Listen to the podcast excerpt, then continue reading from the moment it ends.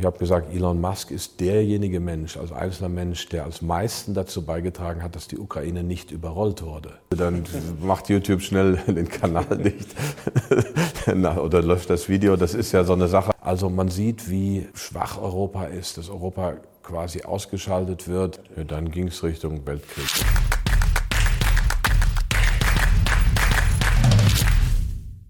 Servus Leute und herzlich willkommen in einem brandneuen Video auf meinem Kanal. Mein Name ist Mario Lochner und ich bin heute zurück mit einem sehr spannenden Gast. Er ist einer der bekanntesten Ökonomen des Landes, Fondsmanager und mehrfacher Bestsellerautor. Herzlich willkommen, Professor Max Otte.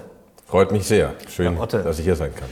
Sehr schön, hier Sie im Studio zu begrüßen, dass wir endlich mal wieder miteinander sprechen. Zum letzten Mal war es im Januar 2021, da war die Welt auch schon im Umbruch, da kannten wir Corona schon, aber in der Zwischenzeit hat sich einiges getan, da wollen wir drüber sprechen. Also ob jetzt ja dieser Weltsystemcrash kommt, ob wir schon mittendrin sind. Wir müssen auch noch ja, über ein unangenehmes Thema sprechen, das verschieben wir ein bisschen nach hinten und dann wollen wir natürlich mehrheitlich über die Börse sprechen und da fangen wir gleich mal damit an. Ja, die letzten Tage sah es jetzt deutlich freundlicher aus. Mhm. Das ist natürlich die Frage, Frage, die sich viele stellen und ich muss sagen, ich erwische mich auch immer bei diesem Reflex, wenn es gut läuft, dass man sofort denkt, oh, da, da stimmt doch was nicht. Muss doch eine Bärenmarkt-Rally sein, oder? Mhm. Also wir sind fast voll investiert jetzt. Wir, haben also, okay. wir hatten noch ein bisschen Liquidität, da haben wir wieder was von nachgelegt. Jetzt ist nur noch ein ganz kleines bisschen mhm. Liquidität da. Wir können falsch liegen damit, wir können richtig liegen. Also was ich eben als Grundargument dafür ansehe, dass man jetzt zumindest dabei sein muss. Vielleicht nicht so massiv wie wir, aber dass man auf keinen Fall jetzt das verpassen sollte, ist, dass die Bewertungen mittlerweile wieder im Mittelfeld sind. Mhm. Für vieles, zum Teil auch billig, manches nicht ganz so billig, aber eigentlich wirklich äh, normal moderate Bewertungen da sind. Dass wir mittlerweile seit 13 Monaten in einem Bärenmarkt sind. Die letzten mhm. beiden waren so klassische ganz spitze Vs. Jetzt haben wir doch 13 Monate ein, ein Erodieren gehabt. Und dass die, mehr als die Hälfte der stärksten Tage zum Beispiel im S&P 500 in Bärenmärkten waren. Mhm. Wenn Sie da nicht dabei sind, dann verpassen Sie es. Dann geht es einmal rauf, das merken Sie gar nicht, und zwar kräftig rauf, und dann bleibt das so, und dann geht es vielleicht ein zweites Mal rauf, dann fangen Sie an, darüber nachzudenken. Und dann warten Sie vielleicht auf die äh, Korrektur nochmal und dann geht es weiter rauf und dann haben Sie 20, 30 Prozent verpasst. Also Charles Schwab hat das mal studiert, auch in einer oder nachgeprüft in der Studie mit äh, Depots seiner Anleger. Das ist natürlich vielleicht nicht ganz hundertprozentig objektiv, aber trotzdem diejenigen, die ganz draußen sind in solchen Bärenmärkten, die verpassen nachher sehr viel. Jetzt wurde Ihnen ja schon seit langem der Begriff Crash-Prophet äh, zugeschrieben. Sie haben auch viele oder ein paar Bücher geschrieben, wo das Wort Crash äh, vorkam. Sie haben natürlich auch schon erfolgreich davor gewarnt. Ähm, jetzt werden viele sagen, hm, jetzt ist Max Otte voll investiert fast in dieser unsicheren Lage, wo so viele warnen, wo es so viele Risiken äh, gibt. Äh, woher kommt jetzt auf einmal der Optimismus bei Ihnen? Ja, was heißt Optimismus? Also es ist eher ein nüchternes Kalkül. Ist mhm. die, die Gefahr, ähm, nicht dabei zu sein, wenn es hoch, hoch geht, größer? Oder gibt es vielleicht doch nochmal einen Ausverkauf? Wir hatten ja keinen Ausverkauf. Wir haben so 13 mhm. Monate Bärenmarkt und das ist auch schon eine sehr deutliche Korrektur. In das ist ja das, was viele fürchten, so dass dieser große Washout äh, noch nicht da war. Das kann passieren. Dann mhm. waren wir eben erstmal falsch positioniert. Aber wenn es einen Ausverkauf gab, dann wären die Kurse natürlich richtig billig. Dann dürften sie auch schnell wieder hochspringen. Ich weiß es nicht. Ich weiß mhm. nur, dass bei 10% Inflation, da habe ich gerade Ihr letztes Video gesehen, die hört ja bald auf, wenn man Ihnen folgt da, aber also bei diesen Inflationszahlen ist es natürlich auch nicht so prickelnd, ähm, Liquidität zu halten. Von daher finden wir finden wieder genug und grundsätzlich bin ich ja Börsenbulle. Das eine, die politischen Crash-Analysen, die ja meistens eingetreten sind, haben jetzt nur indirekt mit meinem Handwerk als Investor zu tun. Wir waren zum Beispiel in unserem ältesten Fonds, dem PI Global Value Fonds, der im März 2008 aufgelegt wurde, mhm. voll investiert. Und dann ging es in, in, den, in die Finanzkrise rein. Da sind wir erstmal 35 Prozent runter. Also es ging 10 Prozent rauf, dann 35 Prozent runter und dann ging es 140 Prozent rauf. Mhm. Ähm, warum waren wir voll investiert im März 2008? Weil ich als Stockpicker, als Value Investor im März 2008 noch genug Aktien gefunden habe, die für mich von der Bewertung her okay waren. Die finde ich jetzt auch. Mhm. Inflation müssen wir gleich drüber sprechen. Ich weiß natürlich auch nicht, was passiert, aber es gibt ja zumindest einige Anzeichen, in Deutschland eher mhm. nicht, aber zumindest in den USA, die Hoffnung machen. Da interessiert mich natürlich auch sehr Ihre Einschätzung. Ähm, welche Aktien haben Sie denn zuletzt gekauft? Also wir haben Sixt aufgestockt. Okay. Wir sind ja gerade in München. Also äh, was ist mit Sixt? Äh, sie haben sich fast halbiert, mhm. sind Unternehmer geführt, sind so die deutsche Mittelständler, die wir zum Teil drin haben, wie auch Bechtle. Ähm, und Sixt hat natürlich in, in der Covid-Krise auch massiv ähm, Federn gelassen, weil natürlich Umsatzeinbrüche da waren, auch mal ein Verlust. Aber dieser Verlust ist natürlich in so einer, Covid, also in so einer Krise gerade für ein Mobilitätsunternehmen massiv. Mhm. Nur, was eben passiert mhm. ist, ist, dass Sixt ganz gut durch diese Krise gekommen ist, weil es eines der besseren Unternehmen ist in der Branche oder vielleicht das Beste, während sogar ein großer amerikanischer Wettbewerber in die Insolvenz gegangen ist. Und damit konnte Sixt und können gute Unternehmen generell in solchen Krisen, auch wenn es erstmal auch für diese Unternehmen runtergeht, können sie Marktanteile ausweiten, können ihr Geschäft ausweiten und wenn es dann wieder raufgeht, sind sie ganz vorne dabei. Und mhm. das ist jetzt bei Six so gewesen, die haben wir jetzt zum Schluss aufgestockt. Jetzt haben wir zuletzt, ich habe schon angesprochen, im Januar 2021 gesprochen. Da haben wir darüber gesprochen, ja, dass schon teilweise ein Wahnsinn an der Börse ist, dass viele Aktien heiß gelaufen sind. Sie haben auch gesagt, das ist so ein partieller Wahnsinn, partielle Überbewertung gewesen. Aber Sie haben damals auch gesagt, es gibt durchaus Aktien, die attraktiv sind. Sie haben damals auch einen Run äh, für möglich gehalten, wie ja, viele. Mhm. Ähm, jetzt lief es ja dann nicht ganz so gut. Mhm. Ähm, Gut, äh, nicht sofort, aber zwischendurch äh, gerade mhm. dieses Jahr natürlich äh, schlecht. Ähm, was haben Sie denn nicht gesehen? War es mhm. die Inflation? War es mhm. die Aktion der Notenbanken? Also warum ja, mhm. gab es keinen Run? Ja, also wenn wir uns vor einem Jahr unterhalten hätten, da wäre es super, die Bilanz super gewesen. Also wir mhm. waren mit unter den Fonds, die sich am besten vom Corona-Crash erholt haben, laut Trends in Asset Management. Und jetzt das letzte Jahr sind wir mit den Märkten runter, zum Teil sogar etwas mehr, was natürlich unerfreulich ist. Passiert aber auch einem Investor. Ähm, wir haben vor allem Fehlern gelassen, weil wir doch zu 10, 15 Prozent auch in jungen Internetplattformen mhm. investiert waren und da scheint tatsächlich jetzt ein Markt komplett zu Ende gegangen zu sein. Wir sind da relativ spät raus, erst vor ein paar Monaten aus einigen. Sie äh, sind noch weiter Zum Beispiel zur Rose. Zur Rose. Genau. Können Schweiz, Sie mal ganz kurz sagen, was die machen? Ja, zur Rose ist äh, Schweizer Versandapotheke, ist mhm. die Muttergesellschaft von Doc Morris auch. Mhm. Und das funktioniert in der Schweiz sehr gut, das Geschäft. Nur in Deutschland wehren sich die Apotheker auch zurecht. Und das E-Rezept kommt nicht. Und das wäre der große Katalysator gewesen. Mhm. Das ist nicht passiert, sodass Zurose also massiv eingebrochen ist. Und ähm, ähnliches ist aber auch bei anderen jungen Wachstumsunternehmen passiert. Es scheint den ganzen Sektor zu betreffen. Es war auch so bei den Lieferservices, äh, Lieferando, Just Eat, HelloFresh, Delivery Hero, die sind alle kräftig 60, 70, 80 Prozent mehr eingebrochen. In dem Sektor waren wir gar nicht, also bei den Lieferservices, aber eben zur Rose und ein, zwei andere hatten wir auch und die haben natürlich Performance gekostet. Zur Rose damals die zweitgrößte äh, Position. Also sind Sie jetzt komplett raus? Komplett ähm, raus. Also sehen Sie da schon eine Zeitenwende bei solchen Unternehmen? Also nicht jetzt einfach nur, dass es jetzt ein Crash ist, sondern dass es jetzt auch auf Dauer äh, schwierig wird? Also ich sehe da in der Tat äh, das Ende eines Trends. Natürlich mhm. werden einige dieser Unternehmen sich gut weiterentwickeln und alle irgendwie weiterentwickeln. Wir sind komplett raus. Das hat noch andere Gründe. Ich habe die Anlageentscheidungen in unseren sechs Fonds komplett wieder selber übernommen. Mhm. Ich lasse mir natürlich zuarbeiten, aber ich bin jetzt Chief Investment Officer. Solange ich das Geschäft machen werde, weitermachen werde, mache jede einzelne Entscheidung selber und habe dann auch gesagt, wir müssen die Portfolios stärker fokussieren, also weniger Titel. Und als Investor, der nun schon 40 Jahre dabei ist, möchte ich es mir auch lieber einfacher machen. Also mhm. ich, ich habe dann auch einfache Investmentideen, überschaubare Investments Während wenn Sie mit jungen Analysten zusammenarbeiten, die kommen auch mal mit komplizierteren Ideen, ist auch in Ordnung, sollen sie auch haben, kann man ja auch Geld mit verdienen. Aber mhm. jetzt, wo ich es mache, will ich es einfach und überschaubar haben. Okay, also die Zuroses, Teamviewers, JDs, Slacks jetzt nicht mehr. JD so ist schon lange raus, mhm. ja, Slack ist auch schon ganz lange raus. Mit Slack haben wir aber auch viel Geld verdient. Mhm. Das ist also dann, das haben wir mit viel Gewinn verkauft. Also da haben wir schon ganz lange aufgeräumt. Und jetzt äh, vor zwei, drei Monaten haben wir die zwei, drei letzten aus diesem Sektor verkauft. Eine spannende Aktie haben Sie aber noch, auch vielleicht gezwungenermaßen, nämlich Gazprom. Äh, das würde mich jetzt interessieren. Ähm, die haben ja, glaube ich, auch einige Zuschauer äh, im Depot. Könnt ihr gerne mal in die Kommentare schreiben, wer noch Gazprom-Aktien hat. Äh, vielleicht können Sie uns da kurz erklären, was die Idee war. Mhm. Gut, Gaspreis ist ja zwischendurch auch gestiegen, also die Grundidee war ja vielleicht ja. nicht so falsch. Trotzdem ähm, schwierig jetzt, oder? Also was ist da jetzt mhm. passiert und wie gehen Sie damit um? Ja, die Grundidee war absolut richtig vor zwei Jahren. Mhm. Aber es hilft eben nichts, wenn manche andere Dinge dann nicht laufen. Und die Grundidee vor zwei Jahren war, Öl und Gas kommen. Die Branche hat zehn Jahre lang nicht in Kapazitäten investiert, weil alle schon auf Green New Deal und Green und Sustainable und so weiter unterwegs waren. Aber wir brauchen noch Öl und Gas. Wir haben damals gekauft, so vor zwei Jahren, zweieinhalb Jahren, Gazprom und Total. Mhm. So, Total hat sich auch ordentlich entwickelt. Gazprom ist natürlich mit, im Moment nicht handelbar und ist damit in zwei Publikumsfonds zwar drin, aber mit null eingebucht. Und in unserem alternativen Investmentfonds hat die Fondsgesellschaft äh, entschieden, ist zwar auch nicht handelbar. Wir buchen das mit 30 Prozent Abschlag zum Börsenkurs. Denn die Aktie wird mhm. ja gehandelt in Russland.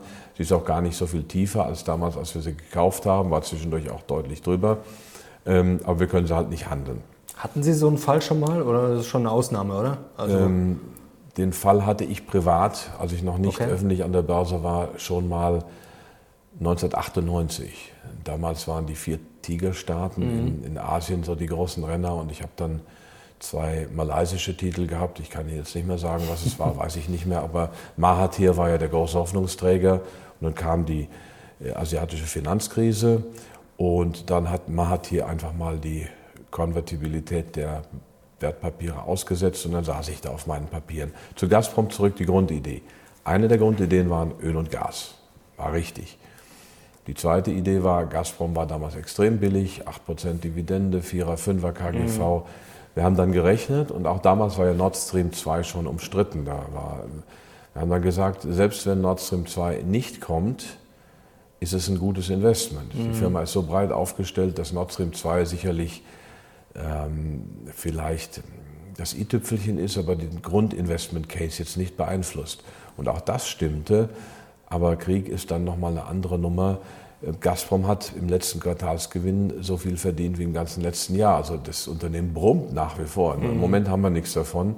Jetzt können wir nur hoffen, wir haben drei Szenarien. Ähm, Russland und die Ukraine einigen sich. Und irgendwann wird der Handel wieder aufgenommen, sieht es im Moment nicht danach aus. Das Zweite ist, dieser Druck des Westens führt irgendwann dazu, dass Putin zurücktreten muss und mhm. sich da vieles verändert. Dann wird auch der Handel wieder aufgenommen. Und das dritte Szenario, da würden wir dann allerdings in die Röhre schauen, ist, wenn sich das festfrisst und sich nichts bewegt, dann sitzen wir sehr lange drauf. Also okay. so dann wird sich auch nichts ändern, dann wäre es quasi ja. Stand wie jetzt. Aber das passiert, ähm, wenn Sie ein Portfolio haben, sollte natürlich nicht so oft passieren. Das ist erstmal jetzt mit minus 3, 4 Prozent Performance, mhm. hat das zu Buche geschlagen. Vielleicht gibt es irgendwann dann ein, das Rückgeschenk, dass auf einmal wieder 3, 4 Prozent plus dastehen. Öl und Gas scheint ja auch äh, jetzt noch Ihre Idee zu sein, wenn wir mal auf die Top 10 schauen. Hier brandaktuell Stand 21.10. Größten Positionen jetzt Chevron, Exxon. Also da hat sich einiges getan, ist jetzt noch nicht so lang her. Also Januar 21 mhm. sah das Depot mhm. schon noch durchaus anders aus. Also mhm. da sind Sie mega bullish auf Energie. Ja, gerade äh, vorgestern haben ja die beiden Titel wieder gut zugelegt, was mhm. natürlich nicht heißt langfristig. Sie haben 8er KGV und eine 9er KGV, Sie haben 4% Dividende, das ist ganz in Ordnung. Aber es hängt natürlich alles am Ölpreis. Mhm. Also im Prinzip ist es ja bei diesen Konzernen relativ einfach.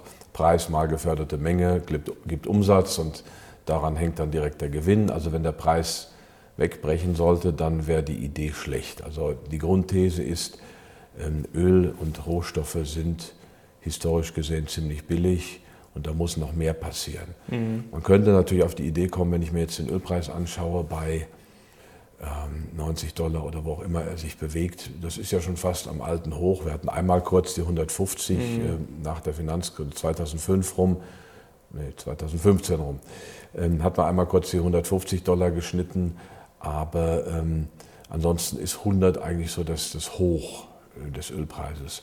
Wenn man das dann inflationsbereinigt, sieht es wieder ganz anders aus, also auch mit äh, vielleicht Shadow Stats, also der tatsächlichen Inflation, dann sind die alten Hochs liegen irgendwo bei 250 Dollar inflationsbereinigt. Da sind wir auch weit drunter. Dass wir also den Green New Deal, die Trendwende so schnell schaffen, dass wir kein Öl mehr brauchen, halte ich für sehr fraglich. Deswegen sind wir da in der Tat bullisch. Aber Öl und Gas mhm. sind natürlich keine Aktien, die man ewig hat, sondern die hat man, solange so ein Rohstoffzyklus läuft. Mhm. Wenn Sie mal schauen, wenn Sie die Verhältniszahl von ähm, Commodity Index zu S&P 500 nehmen, da sind sie ziemlich am historischen Tief bei 1. Also Rohstoffe historisch günstig. Ja, ja, Rohstoffe mhm. sind historisch günstig und da wird schon noch was passieren. Die Weltbevölkerung wächst weiter. Es kann natürlich sein, dass wir jetzt auch da erstmal einfach einen Deckel bekommen, wenn jetzt nochmal eine Rezession kommen genau, sollte, wenn ein Wirtschaftseinbruch Wollte kommt. ich fragen, kurzfristig vielleicht gefährlich, weil die Nachfrage natürlich jetzt schon deutlich zurückgeht bei den Rohstoffen und mhm. vielleicht, ja, wenn es richtig böse wird, dann könnte es ja auch richtig zusammenkrachen. Dann würde man da tatsächlich auch mal ein halbes Jahr, Jahr warten müssen. Aber es ist schon billig und mhm. auch hier die ähm, Gefahr, nicht dabei zu sein, wenn es hochgeht, ist für uns größer als die Gefahr, dabei zu sein und es geht runter. Dann ist jetzt so ein bisschen, ich will nicht sagen alles oder nichts, aber Sie setzen schon stark drauf im Fonds jetzt 39 Prozent Energie und Rohstoffe. Also klar, mhm. wenn es aufgeht, dann äh, schneiden Sie richtig gut ab, sonst könnte es natürlich äh, wehtun, kurzfristig. Äh, sagen wir mal so, auch das ist ja durchaus diversifiziert. Also einerseits mhm. Öl äh, und Gas, das ist natürlich das Hauptstandbein. Dann haben wir aber auch ein Unternehmen, das im Uranbereich unterwegs mhm. ist. Und Yellow Cake? Ja, Yellow Cake. Spannend, können wir auch gleich drüber reden. Aber wir, machen Sie erst noch kurz äh, die Diversifikation. Und das äh, letzte ist dann Adico Agro, also ein Unternehmen, das ähm, Agrarrohstoffe macht und auch Ackerland besitzt. Mhm. Also da sind wir schon dann auch innerhalb dieses Segments einigermaßen gestreut. Man könnte natürlich noch einen der großen ähm, generellen Rohstoffkonzerne nehmen, Anglo-American oder BAP Billiton oder Rio mhm. Tinto oder so. Das ginge auch, klar, da haben wir jetzt nichts, aber wir sind schon einigermaßen gestreut. Yellowcake, Thema Uran, sehr spannend, habe ich mir auch hier schon äh, notiert. Ähm, warum ausgerechnet Uran? Also klar, wir wissen, in Deutschland äh, gibt es das Problem, auf der, äh, der Rest der Welt baut Atomkraftwerke, auch ja. nicht alle, aber es ist auf jeden Fall nicht so wie in Deutschland. Äh, warum jetzt ausgerechnet die Aktie? Bangladesch baut, Pakistan baut, Weißrussland baut, Russland mhm. baut 25, China baut 33, sind 80 Kernkraftwerke im Bau. Also mhm. Also die Nachfrage nach Uran ist hoch. Yellowcake ist kein Minenunternehmen. Okay. Äh, Yellowcake ist eigentlich ein Hedgefonds in Form einer Aktiengesellschaft.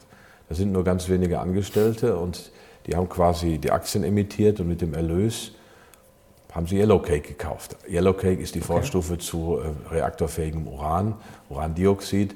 Und das wird eingelagert bei den Herstellern. Also im Prinzip kaufen, Yellowcake ist ein Uranwarenlager, wenn Sie so okay. wollen. Mhm. Sie handeln ein bisschen, also wenn der Preis mal runtergeht, dann kaufen ein bisschen mehr, wenn er raufgeht, verkaufen sie also auch die kaufen quasi bei den Minen ein. Sie kaufen richtig, bei, die mhm. kaufen bei den Produzenten und lagern. Es ist also im Prinzip ein Tracker auf den Uranpreis mhm. und damit etwas einfacher zu berechnen als eine Mine, wo doch immer viel schieflaufen kann. Also das Uran-Mining-Business ist auch nicht so einfach. Und der Wert ist ja eigentlich auch relativ einfach zu berechnen. Sie nehmen die Menge des Urans mal Marktpreis und haben damit einen Wert, des gelagerten Urans, vergleichen das mit der Marktkapitalisierung. Da sind wir jetzt noch so 10 Prozent bei der Marktkapitalisierung unter dem Wert des Lagers. Mhm. Und dann muss es eben der Uranpreis richten und die Nachfrage. Aber auch da sind wir ziemlich weit unten und auch da müsste eigentlich die Richtung nach oben gehen. Okay.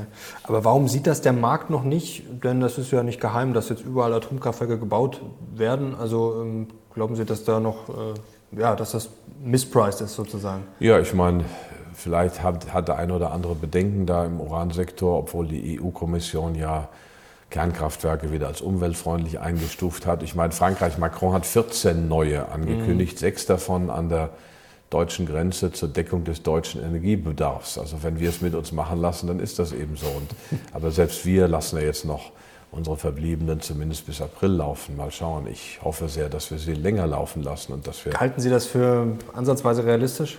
Da kommen wir in die Politik, da müsste ich über die Grünen sprechen. Und dann Machen wir nachher auch noch. Also wir können gerne über Politik äh, sprechen. Ähm, bleiben wir noch kurz beim, äh, beim Aktienmarkt. Äh, jetzt äh, habe ich hier auch einen Chart. Also hier langfristig seit 2008. Gut, da ist natürlich schwierig mit der Krise. Ähm, der Fonds. Äh, jetzt kommen natürlich wieder die, die sagen, warum soll ich denn jetzt hier den Fonds von Herrn Otte kaufen? Ich brauche doch nur den MSCI World. Der ist günstiger und schneidet langfristig mhm. besser ab. Was mhm. sagen Sie den Leuten? Ja, das ist dann wieder das klassische Hindsight-Bias. Also nach hinten ist alles besser. Mhm. Ja, der MSCI World hatte einen super Lauf. Äh, wie das weitergeht, weiß man nicht. Ähm, also der MSCI World ist ja auch getragen worden durch Big Tech, also ist auch sehr US-lastig. Ähm, Im Rückblick, klar, ist, ist das so gewesen. Aber nach vorne ist wieder was anderes. Vielleicht ändert sich die Welt auch mal.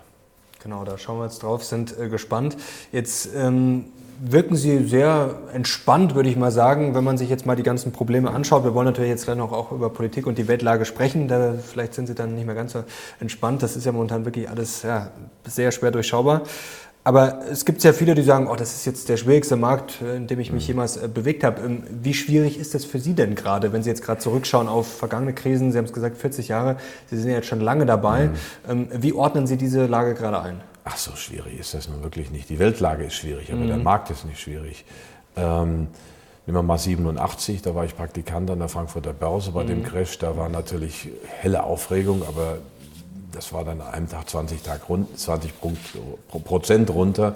Ich war junger Praktikant, ich durfte mit aufs Parkett. Es war große Aufregung, es, es, hat Spaß gemacht. Ich hatte ja noch nicht so viel Geld, was dann, eigenes Geld, was da unterwegs war.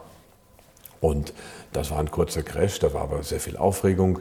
Sehr schwierig war in der Tat der Aktienblues nach 2000. Mhm. Da ging es ja drei Jahre runter, fast drei Jahre. Und das ist eine der längsten Bärenmärkte gewesen die wir so hatten in den letzten Jahrzehnten. Also drei Jahre Bärenmarkt, das gibt es so gut wie nie. Das war schwierig, das war schwierig. Und äh, da war ich ja auch schon unterwegs als Finanzpublizist, also auch schon öffentlich unterwegs im Finanzmarkt. Das war keine einfache Zeit, aber auch da muss man sich dann überlegen, als Stockpicker, dieses Unternehmen, was du jetzt hast, ähm, wie steht das in fünf Jahren? Gibt es das noch? Gibt es das mhm. nicht mehr? Und so, wenn man diese Basics sich wieder vor Augen führt, dann kommt man auch durch sowas durch. Aber emotional belastet das natürlich. Natürlich, einer meiner Analysten sagte jetzt, also das wäre jetzt für ihn auch schon ein Ding. Also jetzt ein Jahr nach unten, dabei ist das ein mittlerer Bärenmarkt. Also der mhm. durchschnittliche Bärenmarkt hat so 15 Monate, wir sind jetzt bei 13 Monaten. Also wir sind in einem durchschnittlichen Bärenmarkt. Wir haben eben die letzten elf Jahre seit der Finanzkrise keinen längeren oder durchschnittlichen Bärenmarkt mehr gehabt. Also ich glaube, die meisten würden sagen und hoffen vielleicht auch ein bisschen, ja, wenn es jetzt dann nicht mehr weiter runter geht zumindest oder vielleicht nach oben geht, dann mhm. war es gar nicht so schlimm. Aber das Problem ist, wir wissen es natürlich nicht. Also äh, es kann natürlich jetzt auch in den Winter rein, das befürchten ja viele, den Wutwinter oder wie auch immer, dass es da vielleicht erst richtig äh, schlecht wird. Ähm, Vergleich zu 2000, ich weiß, das ist immer sehr schwer, sowas zu vergleichen, aber gerade so die Stimmung. Ähm, wie gesagt, wir wissen jetzt nicht, theoretisch mhm. können es dieses Mal auch drei Jahre werden. Ähm, was ist denn anders als äh, damals? Und vieles. Vieles? Vieles. 2000 2000 hatten wir die Tech-Euphorie. Mhm. Andererseits war so ein bisschen der Year 2K-Panik, ob da mit den Computern was ist, wenn die Zeitumstellung mhm. ist, wegen dieses fehlenden das, Kommas das und so weiter. Noch, ja. ja. also ähm, die Tech-Euphorie, die platzte dann ja nicht, da ging ja so langsam die Luft raus über drei Jahre. Und das war dann schon sehr bluesig, also da wurde mhm. das deprimierend in gewisser Weise. Aber wir hatten eben auch im Jahr 2000 eine echte Aktienblase. Das Graham KGV war bei 45. Und heute? Weiter Alltime High. Jetzt sind wir unter 30, so 28, ist auch nicht billig. Mhm. Ähm, aber zum Graham KGV müsste man auch noch Hintergründe erläutern, denn diese 28 sind historisch auch schon immer noch recht hoch, ungefähr auf dem Niveau vor dem Börsencrash 1929. Mhm. Aber die Wirtschaft hat sich da auch verändert, weil wir sehr viele neue Unternehmen haben. Wir haben so sehr starke Sektorverschiebungen gehabt im Markt. Wenn Sie Amazon, Microsoft und so weiter haben, die ähm, jetzt vielleicht KGVs haben, also Microsoft 26, ähm, Alphabet Anfang 20 und so, was ja gar nicht so hoch ist.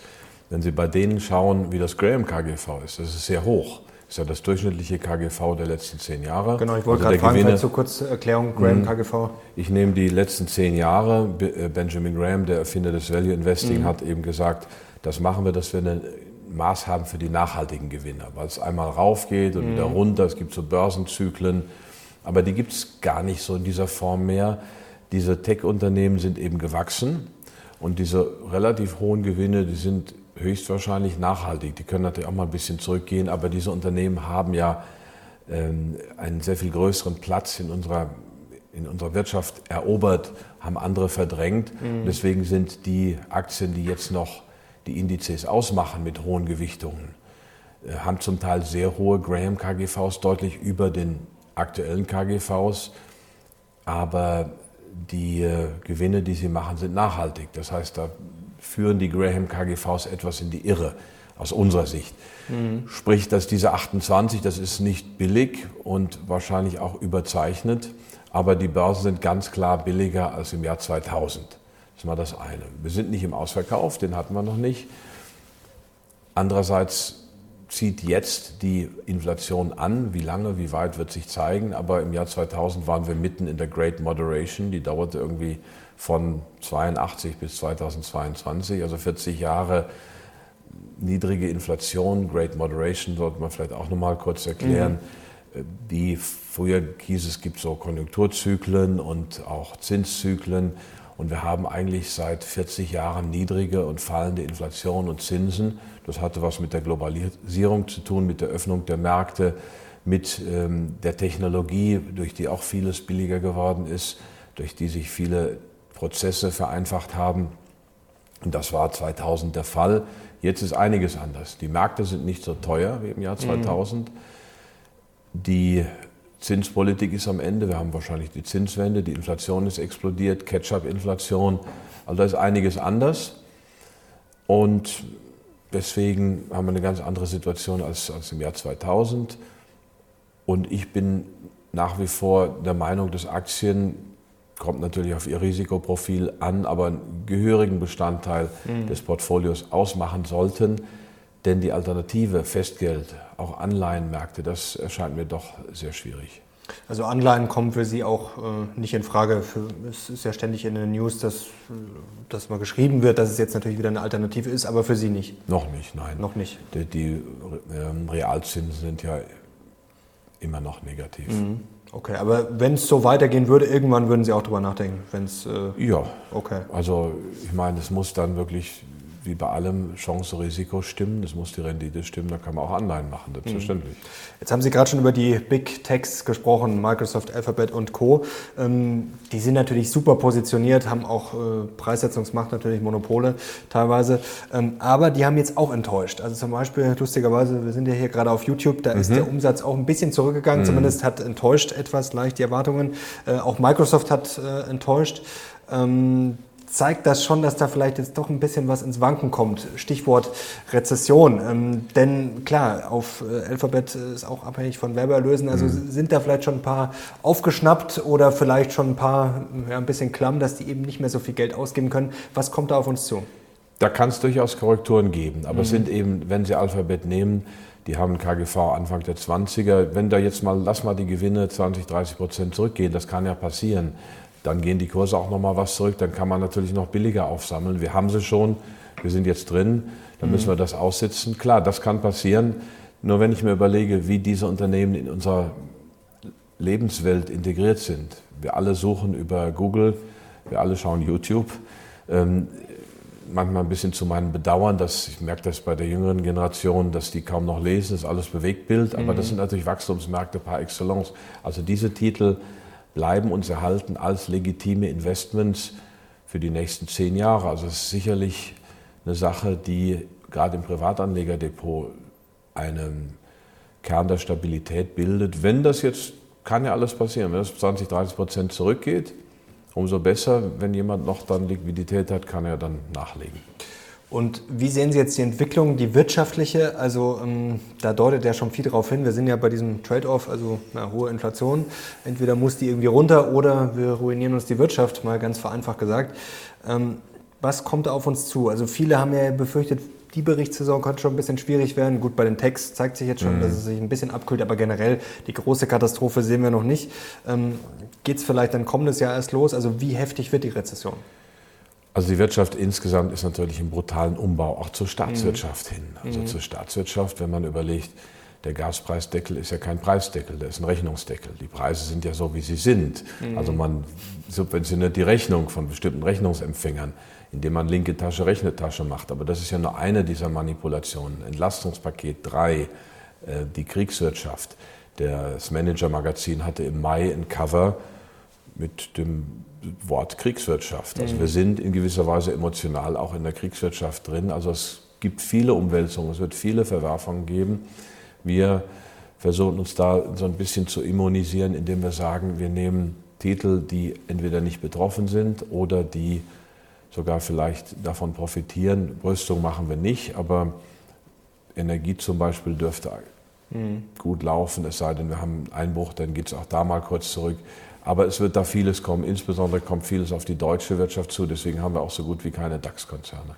Genau, über Deutschland wollen wir gleich noch sprechen. Ich habe mir hier noch Dollarama rausgesucht. Mhm. Ist es vielleicht eine Überlegung, gerade weil die Inflation natürlich viele Leute äh, jetzt schon hart trifft, mhm. vielleicht weiterhin hart treffen wird, dass dann Folgendes passiert. Es geht auseinander. Also die Leute müssen wirklich bei den, ja, bei den ganz billigen Sachen einkaufen, weil sie sich sonst nicht mehr leisten können. Mhm. Und auf der anderen Seite, dass Luxus vielleicht erst recht boomt, mhm. weil die Superreichen, ja, die ich will nicht sagen, die lachen über 10% Inflation, werden sich aber jetzt im Zweifel nicht einschränken mhm. und investieren dann vielleicht in werthaltige Sachen, weil mhm. sie natürlich auch denken, okay, bevor das Bargeld jetzt immer weniger wert wird, die paar Millionen, die ich da rumliegen habe, dann kaufe ich mir vielleicht lieber ein paar. Ein paar Millionen sind ja noch kein Superreich. Paar, ja, aber dann überlegt man sich vielleicht auch, äh, ob man nicht sich einfach ein paar schöne Sachen kauft, bevor es immer weniger wert wird. In der Tat, also im Konsum haben wir drei oder zwei Klassiker und ein unbekanntes Unternehmen. Also Klassiker sind Nestlé mhm. mit einem 20er KGV, 3% Dividende, Pionier der Globalisierung. Wie gesagt, als ich jetzt die Fonds wieder komplett übernommen habe vor einigen Monaten,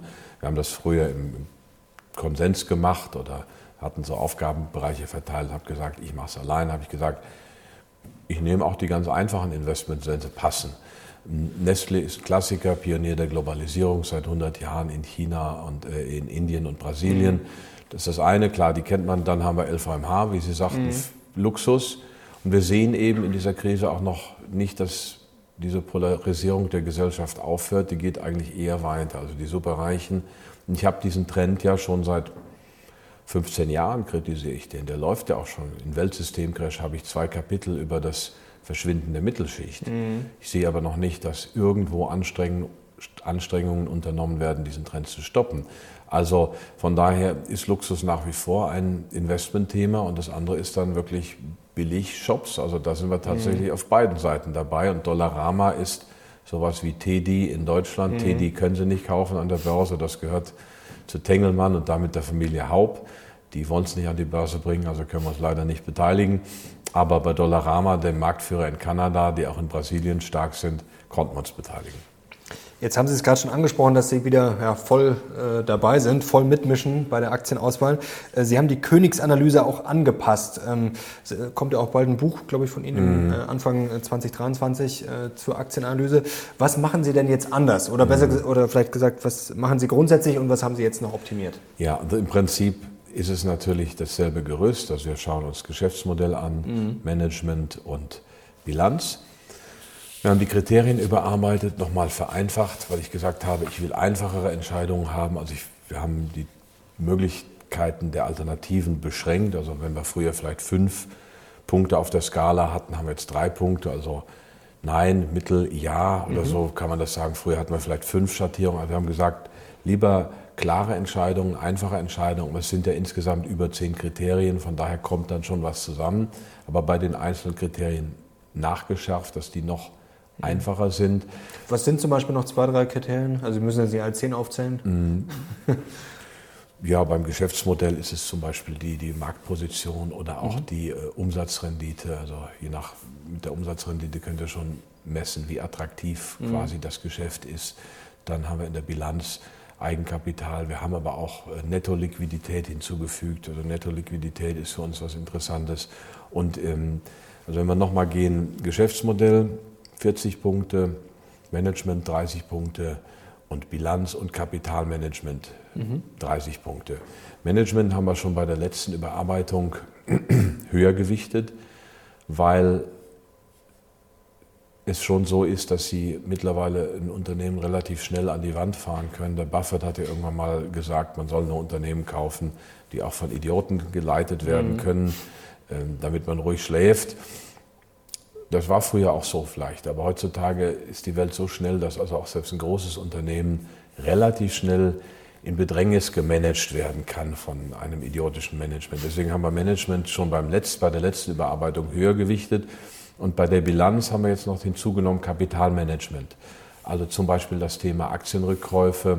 Mhm. Kauft das Unternehmen Aktien zurück, wenn die Kurse oben sind, was dumm ist Machten aber einige Unternehmen, weil sie die Aktienoptionen für die Mitarbeiter stützen wollen, kauft das Unternehmen Aktien zurück, wenn es billig ist. Dann ist natürlich eine kluge Sache. Also Kapitalmanagement, wie läuft das mit den Investments? Ähm, äh, sind die investierten Gelder gut investiert? Sind die wertschöpfend? Da haben wir einiges gemacht. Wir haben den, den Buffett-Test eingefügt. Also wie viel Wert wird äh, wie viel Börsenwert wird über zehn Jahre von den einbehaltenen Gewinnen geschöpft. Das wird mhm. auch alles in dem Buch erklärt, transparent. Also es, es, sollte eigentlich schon dieses Jahr kommen, aber dieses Jahr war ziemlich viel los. Also es hat ein paar Monate länger gedauert sind wir gespannt drauf und natürlich auch auf Ihre Performance. Ich glaube, da haben wir schon mal einiges geliefert an Inspirationen, an äh, spannenden Aktien. Zum Beispiel Yellowcake hat vielleicht auch noch nicht jeder unbedingt auf dem Zettel gehabt. Jetzt wollen wir langsam zum größeren mhm. Bild kommen, was vielleicht auch noch ein bisschen unerfreulicher ist als die Börse. Äh, Sie haben ja schon vor, ich glaube vor drei Jahren war es, äh, das Buch Weltsystemcrash äh, geschrieben. Da haben, haben wir uns ja darüber unterhalten damals. Genau, da ist das Buch äh, frisch rauskam. Ich glaube, das war ungefähr genau vor drei Jahren oder sowas. Ja, es war September 19 ja, genau. und kurz danach haben wir gesprochen. Genau, und jetzt ist die Frage, ich frage Sie einfach frei raus, ähm, das ist vielleicht das Gefühl von vielen auch gerade, was jetzt da alles passiert ist, ähm, ja, crasht jetzt die Welt? Ja, es ist genau das passiert, was ich geschrieben habe. Covid habe ich leider nicht vorausgesehen, was mich ärgert, weil man auch das da. Das wäre schwer gewesen, oder? Nein, also zumindest jetzt vom Timing her, dass sowas irgendwann mal passiert, okay, auch, aber. Ja, ist gut, wir wollen nicht in die medizinischen Hintergründe, dann macht YouTube schnell den Kanal nicht. oder löscht das Video, das ist ja so eine Sache, aber ähm, auch Covid war voraussehbar insofern, als dass es da ja schon mit SARS und so weiter Vorläufer gab. Man hätte also da sensibler sein können. Das steht nicht drin, aber sonst steht sehr vieles drin, äh, weil ich eben von der, vom Weltsystem her komme, von der Politikwissenschaft, mhm. auch von, der, ähm, von den langen Zyklen, die ja auch jetzt Ray Dalio untersucht mhm. hat in Weltordnung im Wandel. Das Buch ist im Prinzip die ideale empirische Ergänzung zu Weltsystemcrash, wobei ich meins besser geschrieben finde. Also Dalio hat da einen Haufen an, an Charts und Daten rausgehauen, was auch in Ordnung ist, also sehr, sehr wertvoll. Erklärungsmuster sind etwas dünner und im Prinzip sind aber beide Bücher haben fast denselben Argumentationsgang, dass wir eben Zyklen haben im Weltsystem, wenn sich die Zentralmächte abwechseln. Das war eben vor 100 Jahren so, als England, als sich das langsam das die, die Vormachtstellung Englands auflöste und dann Deutschland, USA, Japan als Herausforderer kamen. Und dann hatten wir eben eine sehr schwierige und instabile Zeit. Und jetzt haben wir diesen großen Trend China, mhm. USA, wo es ganz große Verschiebungen gibt. Und da habe ich auch zwei Kapitel gleich zu Anfang des Buches drüber geschrieben und das ist für mich immer noch der dominierende Trend. Und deswegen crasht es im Weltsystem. Fast alles sind Begleiterscheinungen dieses versteckten Machtkampfes USA, China, bis hin zum Ukraine-Krieg, der da auch in gewisser Weise ein Ausläufer ist oder in diesem Feld auch einzuordnen ist. Und wir haben ganz, ganz große Umwälzungen auf der Welt. Das ist dieser Weltsystemcrash. Und wir werden auch von den Schulden jetzt langsam runterkommen. Das sagen ja viele schon. Die Welt ist mhm. überschuldet, sagen ja meine Kollegen auch zum Teil seit 15 Jahren. Stimmt ja auch. Es ging trotzdem immer weiter, weil man eben dann die Regeln geändert hat. Man hat äh, institutionelle konnten nur noch bestimmte Anleihen nehmen und mussten bestimmte Anleihen nehmen und dadurch ging es mit dieser Verschuldung auch weiter. Die Notenbankbilanzen sind explodiert. Das ist ja alles passiert. Mhm. Nur da sind wir auch an einem Endpunkt bei dieser Entwicklung, sodass jetzt tatsächlich alles grundlegend neu durchgewischt wird.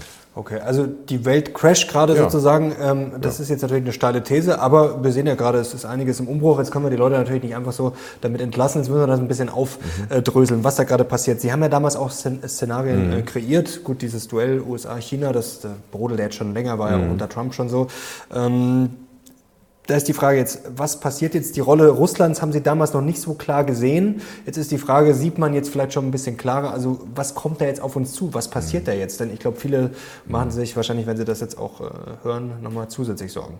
Ja gut, ich meine, es sind komische Zeiten. Diese drei mhm. Szenarien, die Sie ansprechen, die stehen auf Seite 398 des Buches Weltsystemcrash. Mhm. Einmal neuer kalter Krieg mit einem US-dominierten westlichen Block und einem chinesischen Block. Das mhm. war Szenario 1, das Wahrscheinlichste.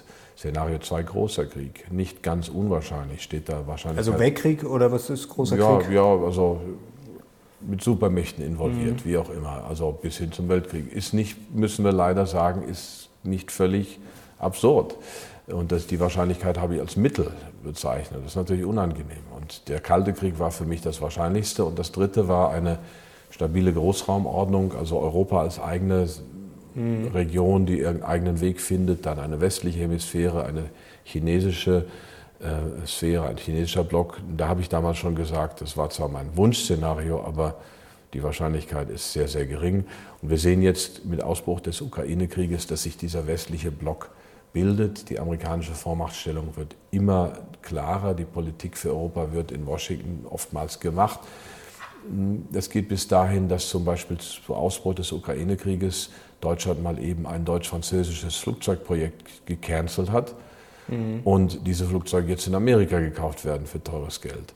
Also man sieht, wie schwach Europa ist, dass Europa quasi ausgeschaltet wird, ähm, dass Europa mehr und mehr zu einem, nicht nur zu einem Bereich wird, wo also sehr viel äußere Einflüsse, auch sehr viel Politik außerhalb Europas bestimmt würden. Das ist eigentlich eine sehr unschöne Entwicklung. Aber das ist ja jetzt keine Fremdbestimmung, denn das klingt ja immer so ein bisschen, als wären jetzt äh, so ein bisschen nach Verschwörung, nach dem ja, Motto, ja. unsere Politiker sind da, äh, werden mhm. da wie die Puppen, äh, mhm. dass die gespielt sind. Das mhm. ist ja schon eher eine bewusste Entscheidung. Es ist einfach, wie Sie sagen, es ist ja eine Schwäche, oder? Es ist ja, ja äh, eine bewusste Entscheidung, es ist ja jetzt keine Manipulation in dem Sinn. Und dann kommt ja noch dazu, dass wir natürlich auch ja, auf den Schutz der Amerikaner in gewisser Weise auch angewiesen sind. Also wenn wir uns jetzt mit den Amerikanern zerkriegen würden, dann würden wir wahrscheinlich richtig schlecht dastehen, oder? Ach, das weiß ich gar nicht. Also meine Hoffnung wäre immer gewesen, dass Deutschland und Frankreich das hinkriegen, weil mir mit fremden Atomwaffen auf deutschem Territorium nicht so wohl ist. Mhm. Im Zweifelsfalle ist natürlich für einen Amerikaner Amerika wichtiger als Deutschland. Das haben wir jetzt auch Klar. bei gewissen Pipelines gesehen in der Ostsee. Und ähm, also mein Wunsch wäre, Europa kriegt selber hin. Aber das ist natürlich weit weg, dieser Wunsch. Aber wie gesagt, die Stärke, das fordern ja viele. Also das ist jetzt, glaube ich, auch politisch äh, unabhängig. Also ich habe auch schon mit vielen Experten gesprochen, ähm, auch in Robert Halber.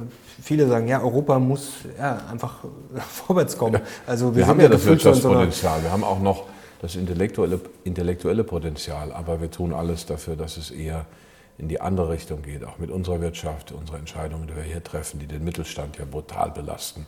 Also es sieht düster aus für Europa. Mhm. Es sieht düster aus für Europa, was nicht heißt, dass man nicht in Europa sitzen kann und in Aktien investieren kann, aber bei europäischen Großkonzernen, bei vielen wäre ich vorsichtig, insbesondere bei Deutschen.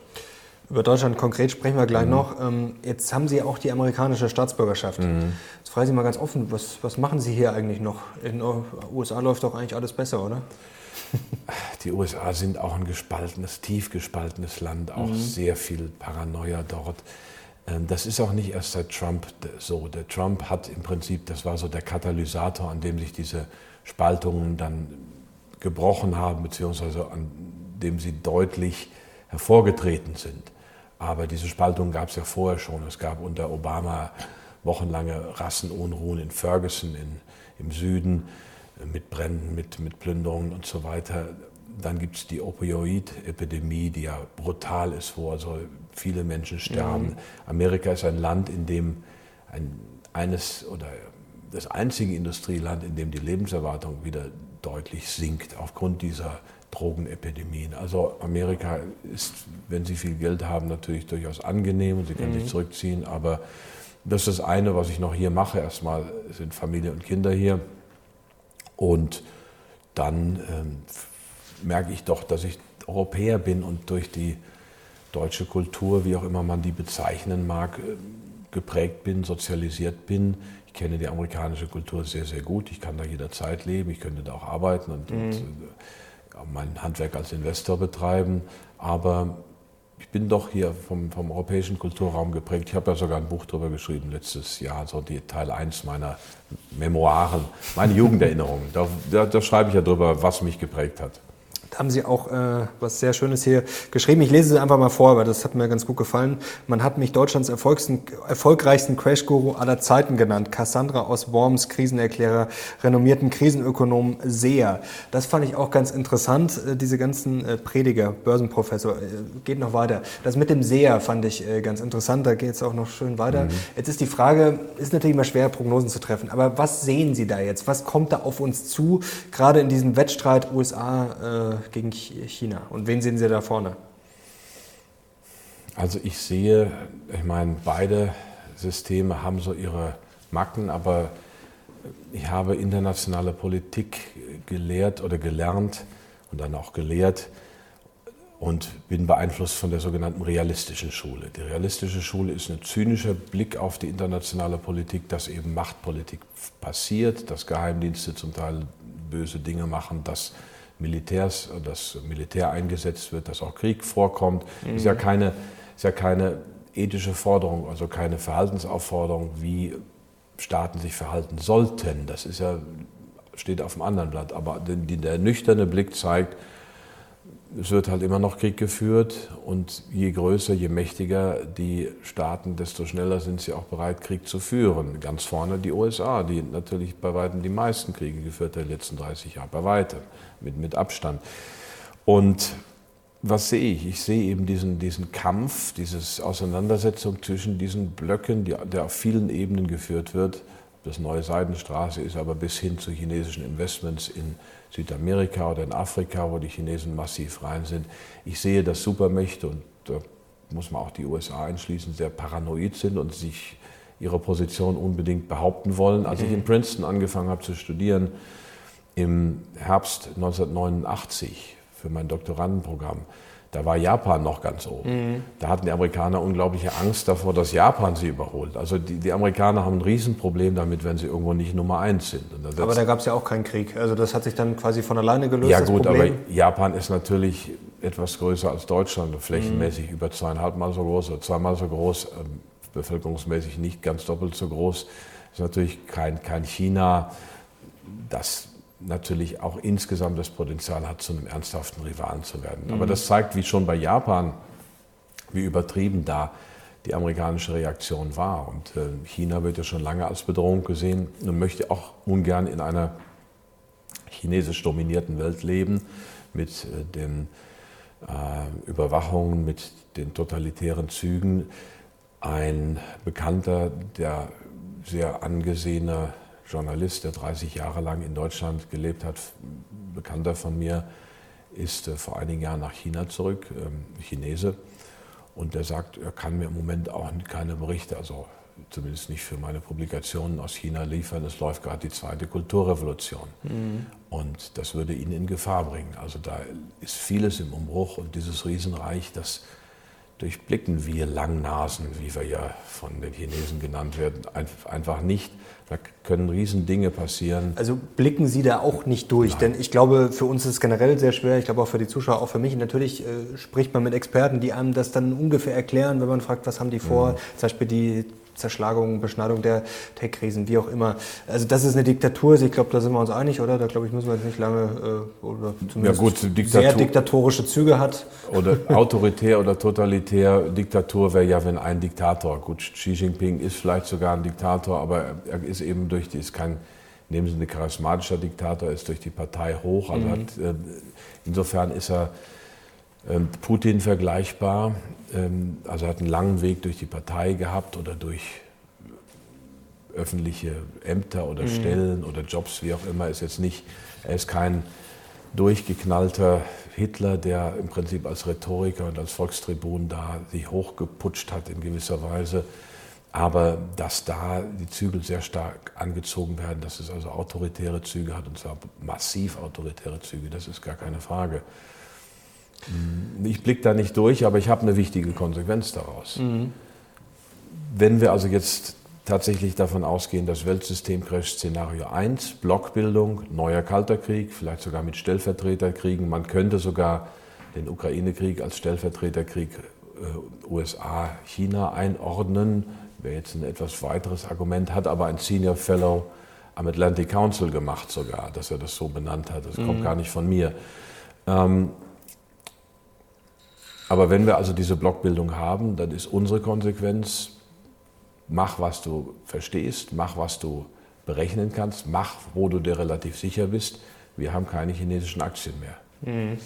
Ja, das ist, glaube ich, auch investmenttechnisch äh, ein wichtiges Thema momentan. Jetzt ging es ja nochmal richtig runter, läuft ja schon länger schlecht. Man muss ja auch sagen, China läuft ja auch schon lange schlecht. Also mhm. auf zehn Jahre ist ja jetzt zumindest gut, manche Aktien waren gut, wie Tencent und mhm. Alibaba, zwischenzeitlich jetzt auch nicht mhm. mehr. Der Markt ist ja auch schlecht gelaufen. Also mhm. viele sagen ja auch immer, ähm, eigentlich ist das eine reine Luftnummer. Ähm, Dirk Müller zum Beispiel, glaube ich, sagt schon seit Jahren, das ist die größte Blase der Wirtschaftsgeschichte. Das weiß ich jetzt nicht, aber mhm. ähm, es spiegelt sich ja in den Aktienkursen wieder. Also da ging ja nicht viel. Mhm. Und ähm, es gibt ja auch dann die Erklärungen, dass natürlich China bei den äh, Patenten zum Beispiel weit vorne ist. Aber es wird halt dann einfach, ja klar, von, von der Partei vorgegeben, dass die Patente ja. da sein müssen. Mhm. Also ja, also warum also, sollte man da investieren? Also China ist schon natürlich eine wahnsinnige ökonomische Entwicklung. Aber ob das mhm. im Aktienmarkt ankommt, ist eine andere Frage. Und dass es diese Geisterstädte gibt, ist auch mhm. eine Sache. Aber trotzdem, diese Entwicklung, auch die Infrastruktur ist da. Die haben in vielen Bereichen den Westen längst überholt. Das ist das eine. Also da ist schon eine extreme Dynamik. Der Aktienmarkt ist das andere. Wenn also jetzt die Regulierung der Tech-Konzerne weitergeht, sogar bis hin zur Zerschlagung oder zur starken Eingrenzung, was ich richtig finde. Also ich habe mhm. da vor 15 Jahren schon für oder 10 Jahren schon äh, hier im Westen für argumentiert. Das scheint noch nicht zu kommen. Also als Investor. Wird es bei uns irgendwann kommen? Im Moment sehe ich es nicht, weil bei uns eben diese Oligarchen, also ein Bill Gates oder ein Jeff Bezos oder auch ein Elon Musk, das sind in gewisser Weise moderne Oligarchen. Das sind mhm. Unternehmer, die haben natürlich ihr Unternehmen selber erarbeitet. Sie haben da tolle unternehmerische Arbeit geleistet, aber sie haben schon Einfl den Einfluss von sehr, sind schon sehr mächtige Akteure am Markt, ist einfach so. so und die haben natürlich Lobbymacht. Und ich habe darüber vor sieben, acht Jahren auch viel geschrieben und war auch bei der SPD und anderen, die das Thema auch auf dem Schirm hatten. Einschränkung der Macht der Internetkonzerne war auch ein großes Thema bei den Demokraten in den mhm. USA. 2015 habe ich noch am Sammelband mitgeschrieben, von Frank Schirmacher herausgegeben, Technologischer Totalitarismus. Sigmar Gabriel war dabei, Matthias Döpfner, Juli C., Sascha Lobo, mhm. solche Leute, Martin Schulz. Also wie kriegen wir es hin, dass wir Google und Amazon und Facebook einschränken? Sieben Jahre her. Nichts ist passiert, im Gegenteil, diese Konzerne sind mächtiger denn je und ich sehe nicht, ich sehe nicht, was dringend notwendig wäre, dass wir ihre Macht beschneiden. Und weil sie so mächtig sind, traut sich mittlerweile auch kein Politiker mehr ran, weil sie natürlich durch die Art ihrer Algorithmen greifen sie natürlich schon sehr stark in die Meinungsbildung ein. Es werden Dinge im Social-Media-Bereich weggeblendet. Also ist ja schon ein sehr aktiver Einfluss dieser Konzerne. Ich will das mal so hm. euphemistisch umschreiben.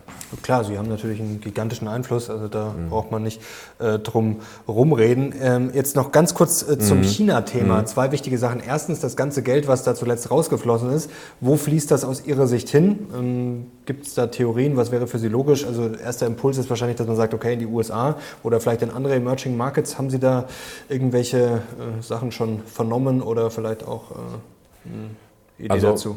Sagen wir mal, so viel ist es dann auch nicht. Die Auslandsinvestitionen sind ja dann doch überschaubar, aber natürlich mhm. ist es ein, ein Sümmchen.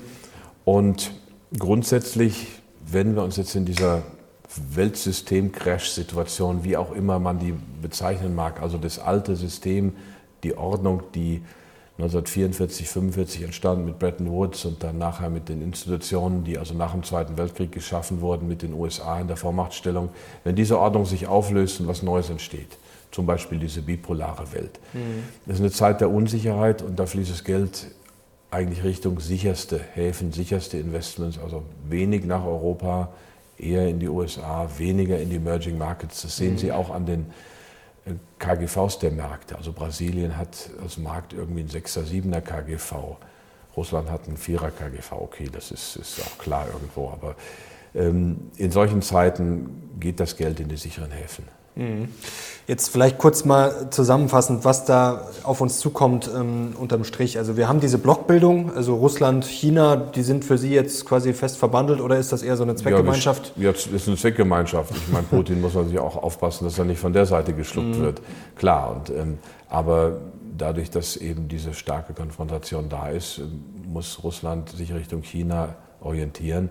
Ich meine, eine Beispiel deutscher Selbstüberschätzung war im Bundestagsbeschluss, als es darum ging, Waffen in die Ukraine zu liefern. Und in dieser Beschlussvorlage, die ist relativ lang, steht dann auch in zwei, drei Passagen, wir werden sehr genau beobachten, wie sich China verhält. Ich meine, da schätzt sich der Bundestag etwas sehr hoch ein, wenn er da im Rahmen der Waffenlieferungen an die Ukraine auch noch eine Warnung an China sozusagen versteckt. Vor allem, weil wir von China sicherlich mehr abhängig sind als China von uns. Das ist ja auch, äh, ja. Ja, dagegen ist ja Russland noch, äh, Kindergeburtstag ist vielleicht ein unangemessenes Wort, aber wir sind ja sehr abhängig von China. Das ist ja auch eine mhm. Falle, wo mittlerweile viele drüber reden. Jetzt haben wir das Thema mit dem Hafen, mhm. wo jetzt eigentlich die ganze ja. Welt oder zumindest ganz Deutschland gesagt hat, hm, sollte man vielleicht nicht machen. Geheimdienste haben gewarnt. Also sind wir da gerade äh, auf dem Weg, wirklich jetzt diesen Russland-Fehler nochmal zu wiederholen, aber halt jetzt Faktor 10 mit China? Nein, ich finde es richtig, weil okay kein Mensch darüber spricht, wie stark abhängig wir von den USA sind. Mhm. BlackRock als größter Aktionär in fast allen DAX-Konzernen. Ich durfte drei, vier Mal in anderen, zu anderen Zeiten Kronzeuge bei der ARD sein für Dokus über BlackRock, wo man mhm. also die Macht dieses Konzerns besprochen hat. Und der europäische oder deutsche Stadthalter ist ja jetzt CDU-Chef. Also das ist ja nur ein Beispiel, wie extrem mächtig Amerika ist in Deutschland. Und für einen Olaf Scholz, dem bleibt eigentlich gar nichts anderes übrig, als irgendwo auch Einfluss von der anderen Seite zuzulassen, dass nicht alles von der einen Seite abhängt. Wir kappen unsere Energieversorgung durch Russland und dann kaufen wir in Katar, wo die Menschenrechtssituation sicherlich mindestens so schlimm ist wie in Russland, kaufen wir, kaufen wir das Gas ein. Also da wäre schon die Idee, das mit dem Hafen wird jetzt hochgepusht. Eigentlich, warum kann ein reiches Land wie Deutschland nicht seine Infrastruktur selber bezahlen? Wir sind ja immer noch Netto-Sparnation. Mhm.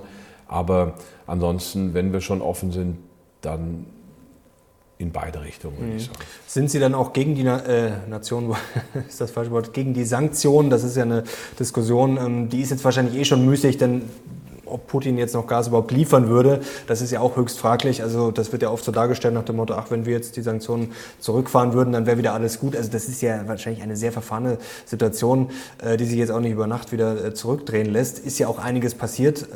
Aber wie stehen Sie dazu? Wie also ich würde sagen, das Ganze an? Ich würde sagen, er liefert wieder. Es gab ja auch diesen Deal. Glauben Sie? Um die, ja, es gab ja auch diesen Deal um die Weizenlieferungen. Also es liegt ja viel Weizen in der oder Getreide in der Ukraine fest und da hat man einen Deal gemacht, dass das doch exportiert werden kann, auch über das Schwarze Meer.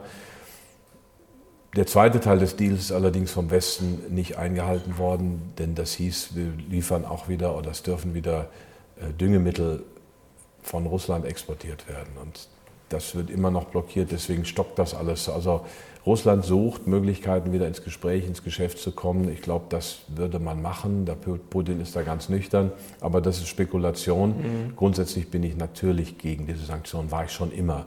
Und ähm, wenn wir von Wandel durch Handel sprechen, Annäherung durch Handel, dann ist es schlecht, alles zu kappen. Diese Sanktionen sind auch asymmetrisch konstruiert. Die Hauptkostentragenden sind Deutschland und Österreich, weil wir tatsächlich den Handel stoppen in bestimmten mhm. Warengruppen, in vielen Warengruppen. Die Amerikaner haben es smarter gemacht. Die handeln weiter, sanktionieren aber einzelne russische Personen. Also da sind die Sanktionen personenbezogen. Das stört. Ansonsten machen sie weiter ihre Geschäfte. Also jetzt haben sie auch beim Öl gesagt, jetzt machen wir da auch einen Cut. Aber ansonsten läuft da viel weiter zwischen mhm. USA und Russland. Das ist ja das Verlogen oder Paradoxe oder Perverse an dieser Situation. Also dass das alles teilweise absurd ist und dass die Sanktionen uns wehtun, ich glaube, das sind äh, Fakten. Aber jetzt gibt es natürlich viele Stimmen, die sagen, wenn wir Putin nicht stoppen, jetzt mal ganz vereinfacht, mhm. dann wird er weitermachen. Mhm. Ähm, wie sehen Sie das? Überhaupt nicht. Putin okay. ist ein Machtmensch, er ist brutal, es ist ein Angriffskrieg, es ist natürlich ein illegaler Krieg.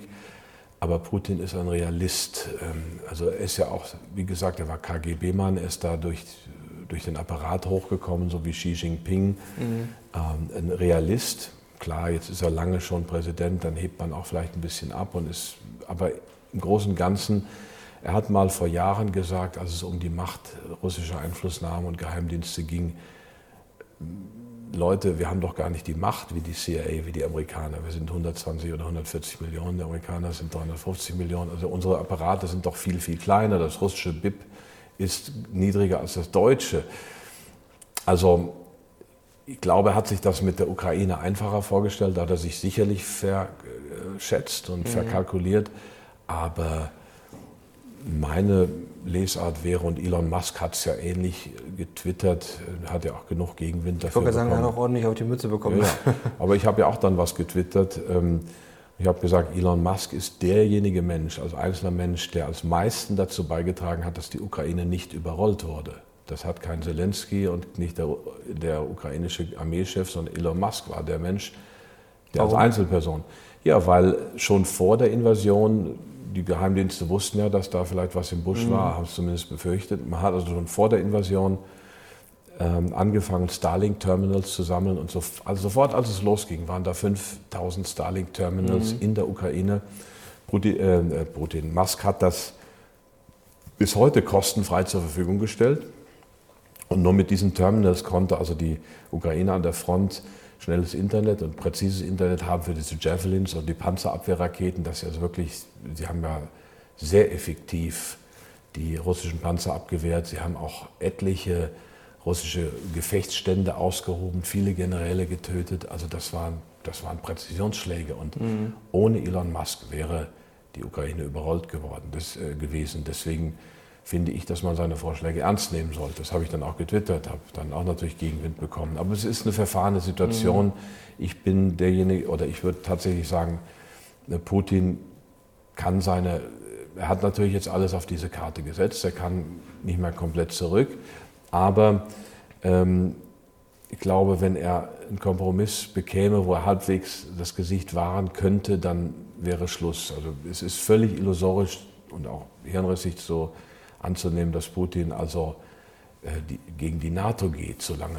Ich meine, er kennt die Kapazitäten Russlands. Die Moskwa ist gesunken. Die, die Verluste Russlands sind brutal. Also das, äh, das ähm Jetzt ist immer das Problem, weil wir sagen immer, ja, äh, gesichtswahrende Lösungen für Putin. Jetzt ist die Frage, ob man, ja, ob es überhaupt eine gesichtswahrende Lösung geben kann oder ob man hier immer sagt, ja, okay, der muss weg und dann kann man vielleicht mit Russland wieder in den Dialog kommen.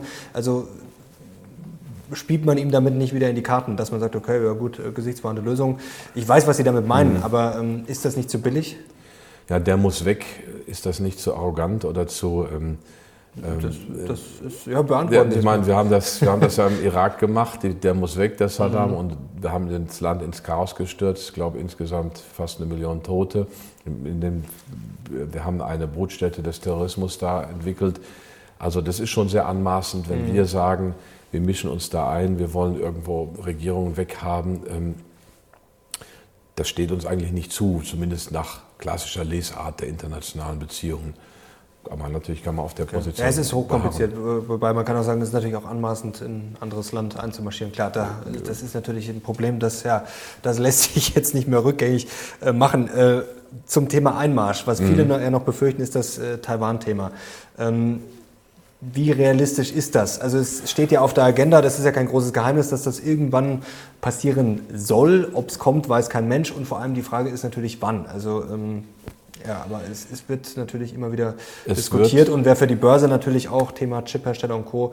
sicherlich äh, schwierig und für die ganze Weltwirtschaft natürlich. Ja, dann ging es Richtung Weltkrieg. Ich meine, es mhm. wird ja auch da.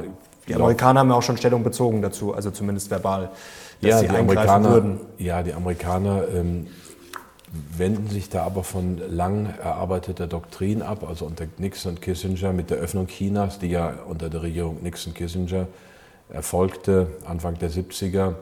Das war auch richtig aus meiner Sicht. Mhm. Man, damals gab es ja die Sowjetunion noch, man wollte also ein Gegengewicht aufbauen.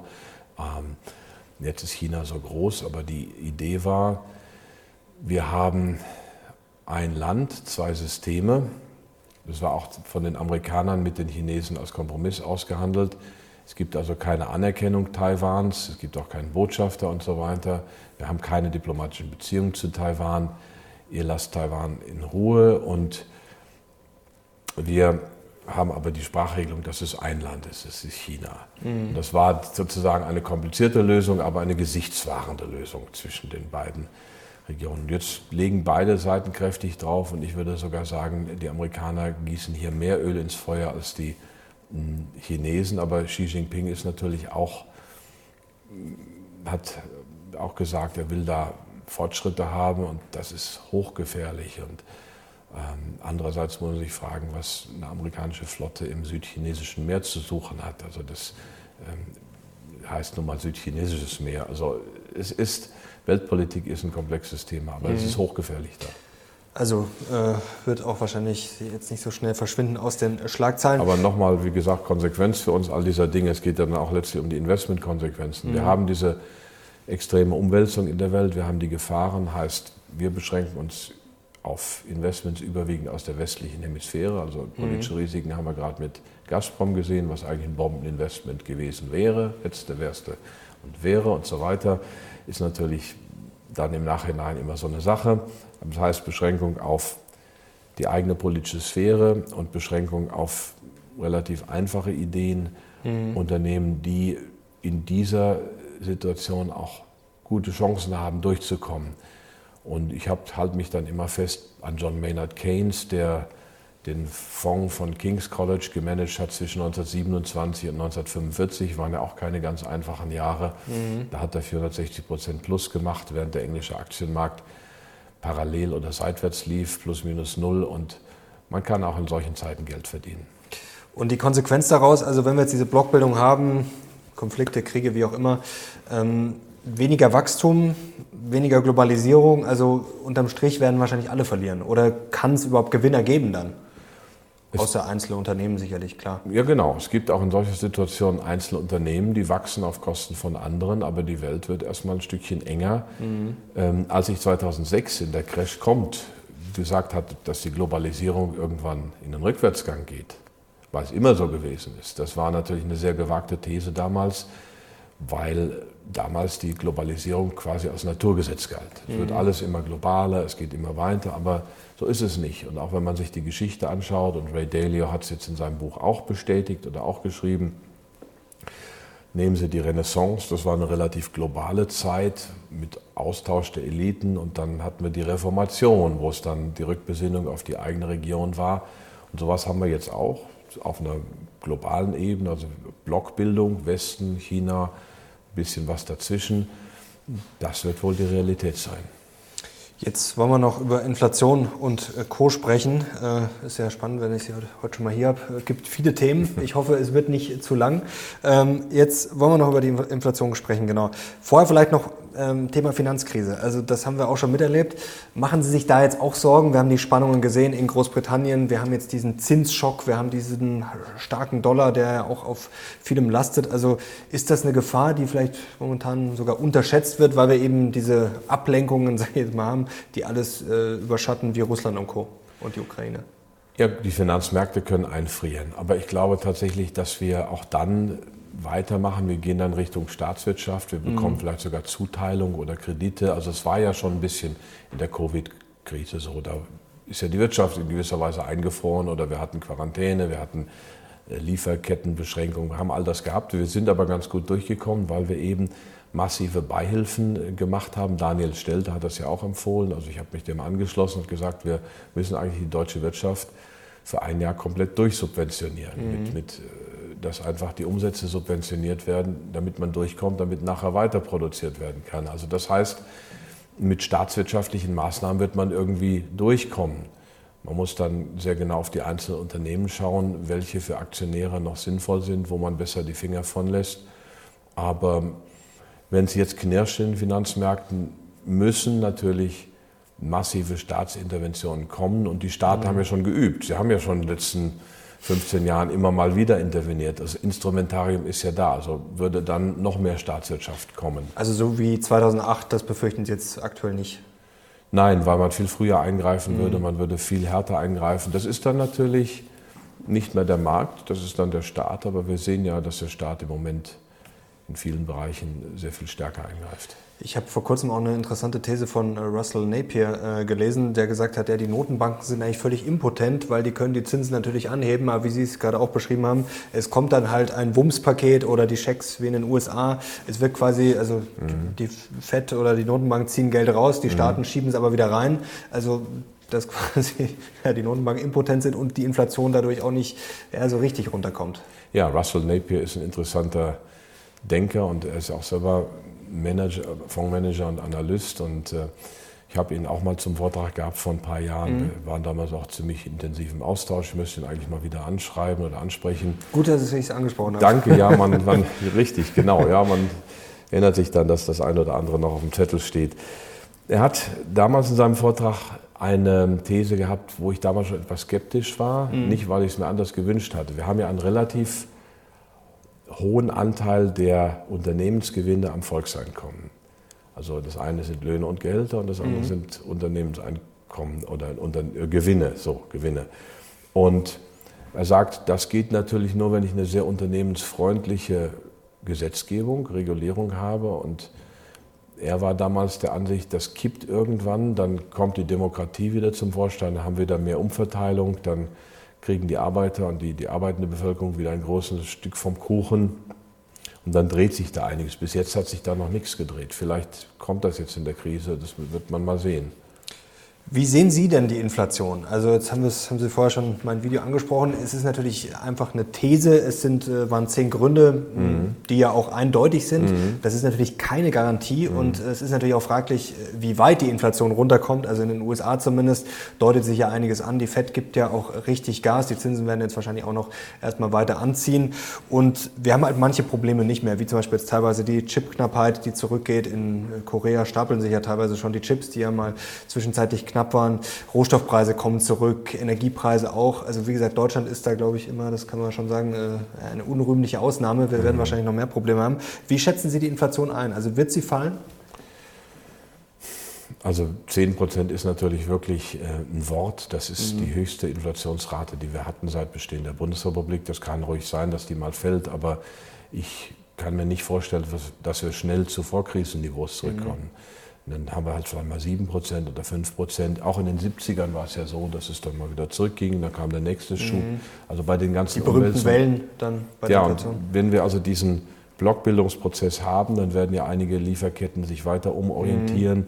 Da werden ja noch mehr Schocks im politischen System kommen. Also ich rechne schon noch, dass wir hier und da wie bei Fieber weitere Inflationsschübe mhm. auch bekommen. Ob das jetzt nochmal über die 10 steigt, weiß ich nicht. Das ist ja schon ein gigantischer Schock, aber dass da jetzt nachhaltig Inflationssätze wie zur Zeit der Great Moderation sind von 2, 3, 4 Prozent, das halte ich erstmal nicht für realistisch. Mhm. Also das, wie gesagt, auch nochmal äh, zur Klarstellung. Also ich meine These ist, dass es weniger wird, mhm. aber wie gesagt nicht, dass sie natürlich verschwindet. Wir haben ja auch viele strukturelle Treiber, das mhm. kommt ja auch noch äh, mhm. dazu, ob das jetzt die Greenflation ist oder Demografie mhm. und so weiter und so fort. Also ja, und wie Sie es äh, schön beschreiben, die Lieferketten, das hat sich natürlich auch ein bisschen ja, entspannt, aber die mhm. Frage ist natürlich, äh, was da noch kommt, vor allem weil China ja, ja da immer noch mit Zero Covid und so schwierig unterwegs ist.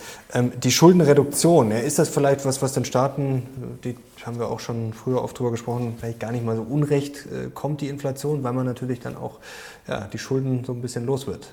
Richtig, also Inflation ist eine Möglichkeit, Schulden zu reduzieren. Es gibt viele mhm. andere.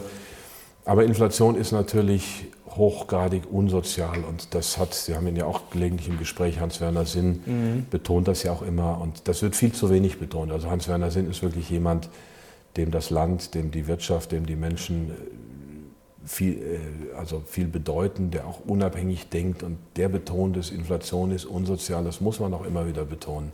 Denn es trifft die Einkommensschwächeren, die fast alles oder ein Großteil oder ihr gesamtes Einkommen ausgeben. Wenn da die Lebensmittelpreise, die Mieten, die Energiepreise steigen, dann tut es richtig weh. Für Leute, die viel verdienen, ist das nicht so schlimm. Und, ähm, aber trotzdem wird man wahrscheinlich diese Inflation erstmal nicht massiv bekämpfen, sondern man wird sie tolerieren. Jetzt haben Sie ja vorher Elon Musk zitiert. Der fürchtet ja teilweise sogar eine Deflation eher. Ähm, besteht nicht die Gefahr, dass die FED die Wirtschaft so gegen die Wand fährt, ja, dass wir dann wirklich am Ende in eine Rezession und vielleicht sogar eine Deflation rutschen, weil einfach die Leute gar nichts mehr kaufen können? Mhm.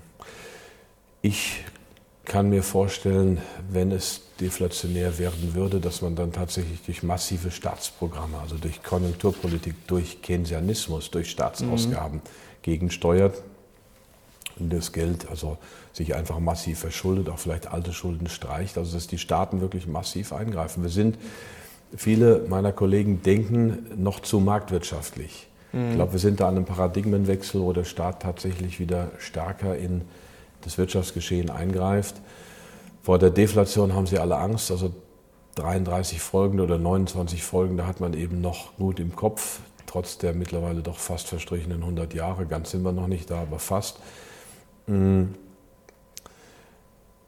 Ich gehe davon aus, dass man alle Anstrengungen unternimmt, auch nicht marktwirtschaftlicher Natur um so ein Szenario zu vermeiden, was nicht heißt, dass es nicht auch kommen kann. Es kann alles passieren. Also mhm. ich meine, grundsätzlich habe ich schon vor, nach der Finanzkrise gesagt, die Welt ist auf einem schmalen Grad zwischen Inflation und Deflation. Also es mhm. kann wie so ein, so ein Wanderer auf einem Gebirgsgrad, der in beide Richtungen abrutschen kann.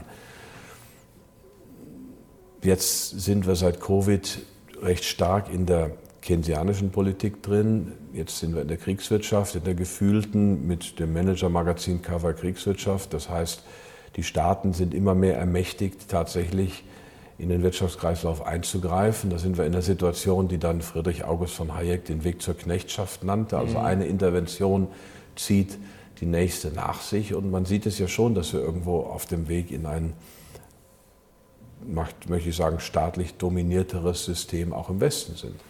Müsste der Gold eigentlich nicht durch die Decke gehen? Klar, höhere Zinsen, starker Dollar, aber das ist doch eigentlich ein Umfeld, wo Gold doch jetzt schon gefragt wäre, oder? Wir eigentlich. haben Gold, wir haben es natürlich auch ähm, in den Kundenportfolios. Wir sagen, das ist ein Standbein, also es ist die Absicherung oder es ist ein eher nicht korreliertes Asset. Wann das dann immer passiert, das ist die andere Frage. Letztes Jahr war gut für Gold, dieses Jahr tut sich nichts. Das hat man ich habe dann mal berechnet bei Gold, ähm, wie ist es mit dem jetzigen Preis inflationsbereinigt? Mhm. Wenn Sie den einfach inflationsbereinigen, dann sind wir irgendwie nur noch 20, 25 Prozent unter dem Hoch von 1980.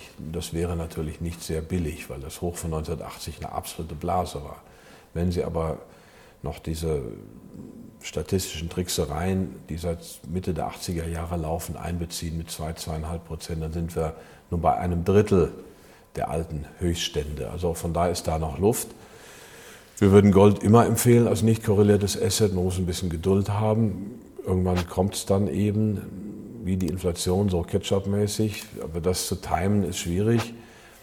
Es hat natürlich ein bisschen Glanz verloren. Es ist nach wie mhm. vor das Krisenasset Nummer eins. Aber dadurch, dass unsere Transaktionen immer transparenter sind, immer mehr im Netz, immer mehr digital, dass immer mehr auch überwacht wird, muss man sagen, was Shoshana Zuboff von Harvard den Überwachungskapitalismus nannte, ist Gold nicht mehr ganz so fungibel und so anonym mhm. wie früher. Man kann immer noch viel damit machen, aber es, ist, es hat ein bisschen eingebüßt, aber grundsätzlich bin ich positiv gestimmt für Gold. Jetzt haben Sie sich ja schon 2015, habe ich gelesen, Sorgen gemacht ähm, um den Frieden in Europa auch. Äh, da haben Sie gesagt, es ist wie nach Versailles 1919. Wohlgemerkt haben Sie 2015 gesagt. Bei Ihrem ehemaligen Arbeitgeber. Ja, genau. mein Fokus, genau. Oder Fokus Online. Ähm, das ist jetzt sieben Jahre her. Mhm. Also damals hat man gedacht, ja okay, ist vielleicht ein bisschen übertrieben, mhm. wie auch immer. Jetzt hat, hat sich einiges äh, geändert. Ähm, machen Sie sich jetzt größere Sorgen? Machen Sie sich wirklich Sorgen, auch dass jetzt, ja, dass der Krieg vielleicht sich ausweiten könnte? Und dann ist die Frage, kann man eigentlich äh, sein Geld noch überhaupt äh, in Europa lassen? Also ich rede jetzt nicht vom Investieren in Europa, sondern ähm, muss man da vielleicht auch gewisse Vorsichtsmaßnahmen treffen? Also ich würde jedem, der sich leisten kann, raten, was in Liechtenstein oder in der Schweiz zu machen. Das ist mhm. nun mal nicht in der Europäischen Union. Das sind äh, wenig verschuldete Staaten. Liechtenstein hat null Staatsschulden. Äh, sehr solide Banken. Liechtenstein ist ja ein winziges Land und damit auch ein bisschen unter dem Radarschirm. Ähm, hat ja auch eine funktionierende Industrie, also ist ja nicht nur so eine Finanzoase, sondern da gibt es ja Hilti und Vivoclar, so Medizintechnik, alle möglichen Industrieunternehmen. Also es ist ein kleines bürgerliches Ländchen, Ländle sagen sie auch dort, die Schweiz geht natürlich auch. Also ich würde schon jeden, der sich leisten kann, raten, nimm ein bisschen was aus der EU raus jetzt wollen wir nicht hier die, die ganz großen Tipps geben, aber äh, wie macht man das? Also fragen sich vielleicht viele, kann ich jetzt einfach, können wir jetzt morgen in die Schweiz fahren und dann ein Konto eröffnen? Das ist ja wahrscheinlich alles nicht so einfach, oder? Also wie äh, setzt man das denn um als Im, normaler Bürger? Im Prinzip, wenn Sie die Zeit haben, können Sie hinfahren, dokumentieren. Sie müssen, müssen die Herkunft des Geldes dokumentieren. Mhm. Das sind mittlerweile auch die Schweizer und die Liechtensteiner Banken sehr genau dahinterher, dass da kein Schwarzgeld ist das muss man machen. Also Sie können nicht mit einem Koffer Bargeld dahin fahren und sagen, ich möchte das jetzt mal einzahlen. Das muss sehr genau dokumentiert sein, aber sonst können Sie natürlich ein Konto eröffnen. Aber in Liechtenstein bei unseren Partnerbanken können Sie das auch sogar online machen. Also das geht. Mhm. Genau, das ist schon mal gut, also mit dem Koffer, dass wir das klargestellt haben. Nicht, dass dann alle sagen, oh, der Otto und der Lochen haben darüber gesprochen. Nein, wir wollen streng gesetzes, wir, wollen, wir sind genau. gesetzeskonform, absolut. Und das wollen wir auch sein. Und trotzdem ist es gesetzeskonform eine gute Idee, nicht alles in Deutschland zu lassen. Mhm. Aber Sie haben gesagt, man könnte sogar online machen. Das ist ja auch mhm. spannend. Also ja. zum Beispiel in Liechtenstein. Ja. Okay. Ähm, ist vielleicht ein spannendes Thema, kann man vielleicht auch mal separat ein Video dazu machen. Wenn euch das interessiert, schreibt es gerne mal in die Kommentare und gebt mal Daumen nach oben. Ich hoffe auch für Herrn Otte, wenn ihr ihn auch in Zukunft wiedersehen wollt, wenn euch das Gespräch gefällt. Ähm, jetzt noch die Frage ganz kurz über Deutschland, äh, würde ich gerne mit Ihnen noch sprechen. Jetzt sind Sie ja leider nicht Bundespräsident geworden. Jetzt stellen wir uns mal vor, Sie wären Bundeskanzler. Was mhm. würden Sie jetzt anpacken? Was wäre wichtig aus Ihrer Sicht? Ja, ich würde ich hätte ja dann einen äußerst unbequemen Koalitionspartner namens die Grünen. Also ich würde natürlich viele, der, ich würde die Politik meines Koalitionspartners so nicht tragen, mittragen wollen. Also die Energiewende in dieser Stärke nicht. Und selbst die Grünen müssen ja jetzt angesichts des Krieges da zunächst einmal zurückrudern. Also wir können mit dieser Energieverteuerung nicht leben. Man, Deutschland ist eben in vielen Zwängen drin. Ich wäre bei dieser Sanktionspolitik kritisch. Man sieht das ja auch, dafür kriegt die SPD ja auch genug Prügel, dass sie mhm. also, dass es da doch etliche gibt, die einen starken Friedenskurs anmahnen gegenüber Russland, also Stegner und so weiter, sind da eher aus der SPD-Linken, die das anmahnen. Also erstmal möchte ich festhalten, dass man als Bundespräsident, äh, Bundeskanzler in einer sehr, sehr diffizilen Lage ist. Man mhm. hat also von allen Seiten Druck. Ich habe sogar meine Dissertation damals über die Veränderung der deutschen Außenpolitik nach der Wiedervereinigung oder gab es da welche oder in welche Richtung hat sich das verändert? Das war so ein Thema dieser politökonomischen Dissertation. Also so einfach ist es nicht, da was anders zu machen. Energiepolitik anders, Sanktionspolitik anders. Man müsste den Mittelstand entlasten, da sprechen viele drüber, es passiert aber nichts. Also es gäbe so viele kleine mhm. Schritte, die man anpacken müsste. Bundeswehr, wieder stärker auf den Verteidigungsauftrag ausrichten, überhaupt wieder verteidigungsfähig machen. Die ist ja nun wirklich von Ursula von der Leyen ruiniert worden, die Bundeswehr. Mhm. Das kann man nicht anders sagen. Ich kenne ein paar Insider. Also es gibt, gibt viele Dinge, aber wie gesagt, die äh, Einflussmöglichkeiten eines Bundeskanzlers sind trotz seiner Richtlinienkompetenz natürlich sehr beschränkt. Er muss auf seine Koalitionspartner achten und so weiter und so fort. Mhm. Jetzt äh, kritisiere ich die Grünen auch gerne und ich glaube, das äh, ist auch durchaus berechtigt. Aber jetzt muss man einsam mal fairerweise sagen, oder? Ihre alte Liebe, wenn ich es mal so nennen darf, äh, die CDU, die Union, ähm, die hat schon auch viel verbockt, oder? Also ja, ja. so lange sind die Grünen jetzt noch nicht im Amt. Also die müssen auch, oder jetzt die Ampel generell, die müssen schon auch viel wegschaufeln, oder was Frau Merkel und Co. verbockt haben. Ich sehe es ja in der jungen Generation. Die grünen Ideen die ich nun gar nicht teilen kann, da müssten wir ganz tief reingehen, sind aber natürlich sehr mächtig. Das ist der Zeitgeist.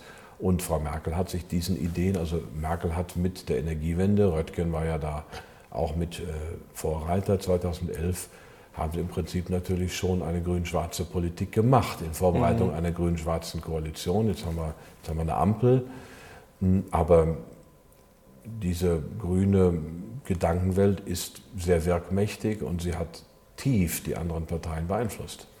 Jetzt sind Sie ja nicht mehr in der CDU. Ähm, sehen Sie die Partei auf dem falschen Weg? Also ähm, jetzt waren Sie ja eine konservative Stimme, Werteunion und Co.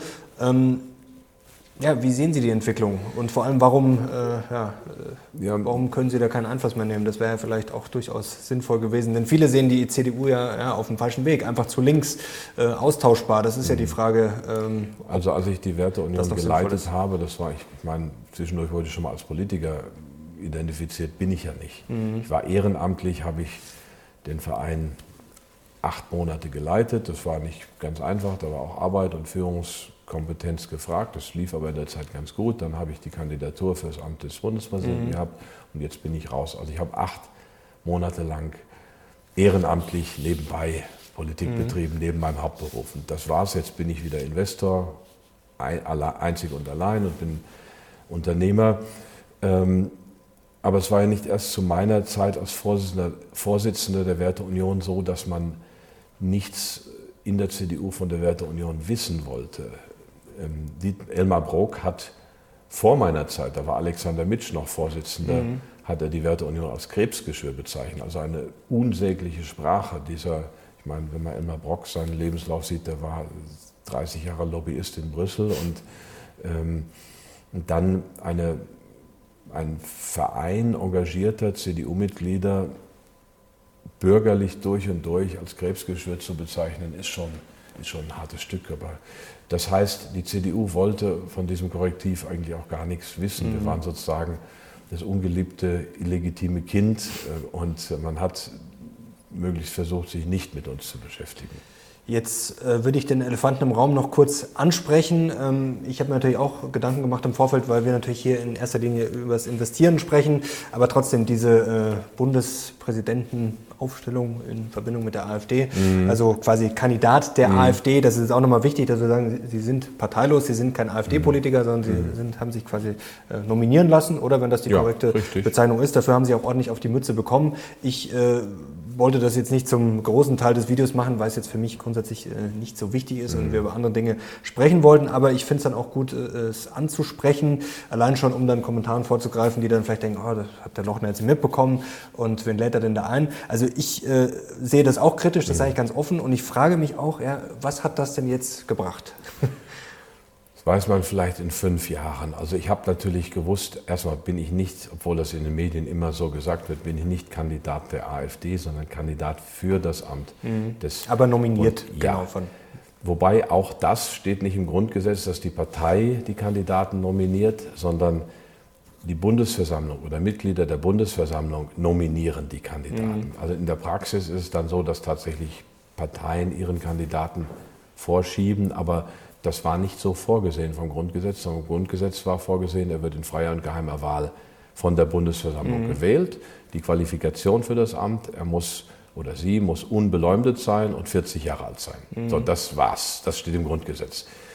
Es sollte also bewusst bürgerlich gehalten werden, dass die Parteien auch diesen Prozess an sich gerissen haben in der tatsächlichen Staatspraxis das ist so, deswegen wurde da auch gesagt, Kandidat der AfD und so weiter, aber es ist eigentlich schon eine Entgleisung der Idee des Grundgesetzes. Mhm. Und die eigentliche Frage sollte ja sein, ist er für das Amt qualifiziert? Was, was für Ideen bringt er mit?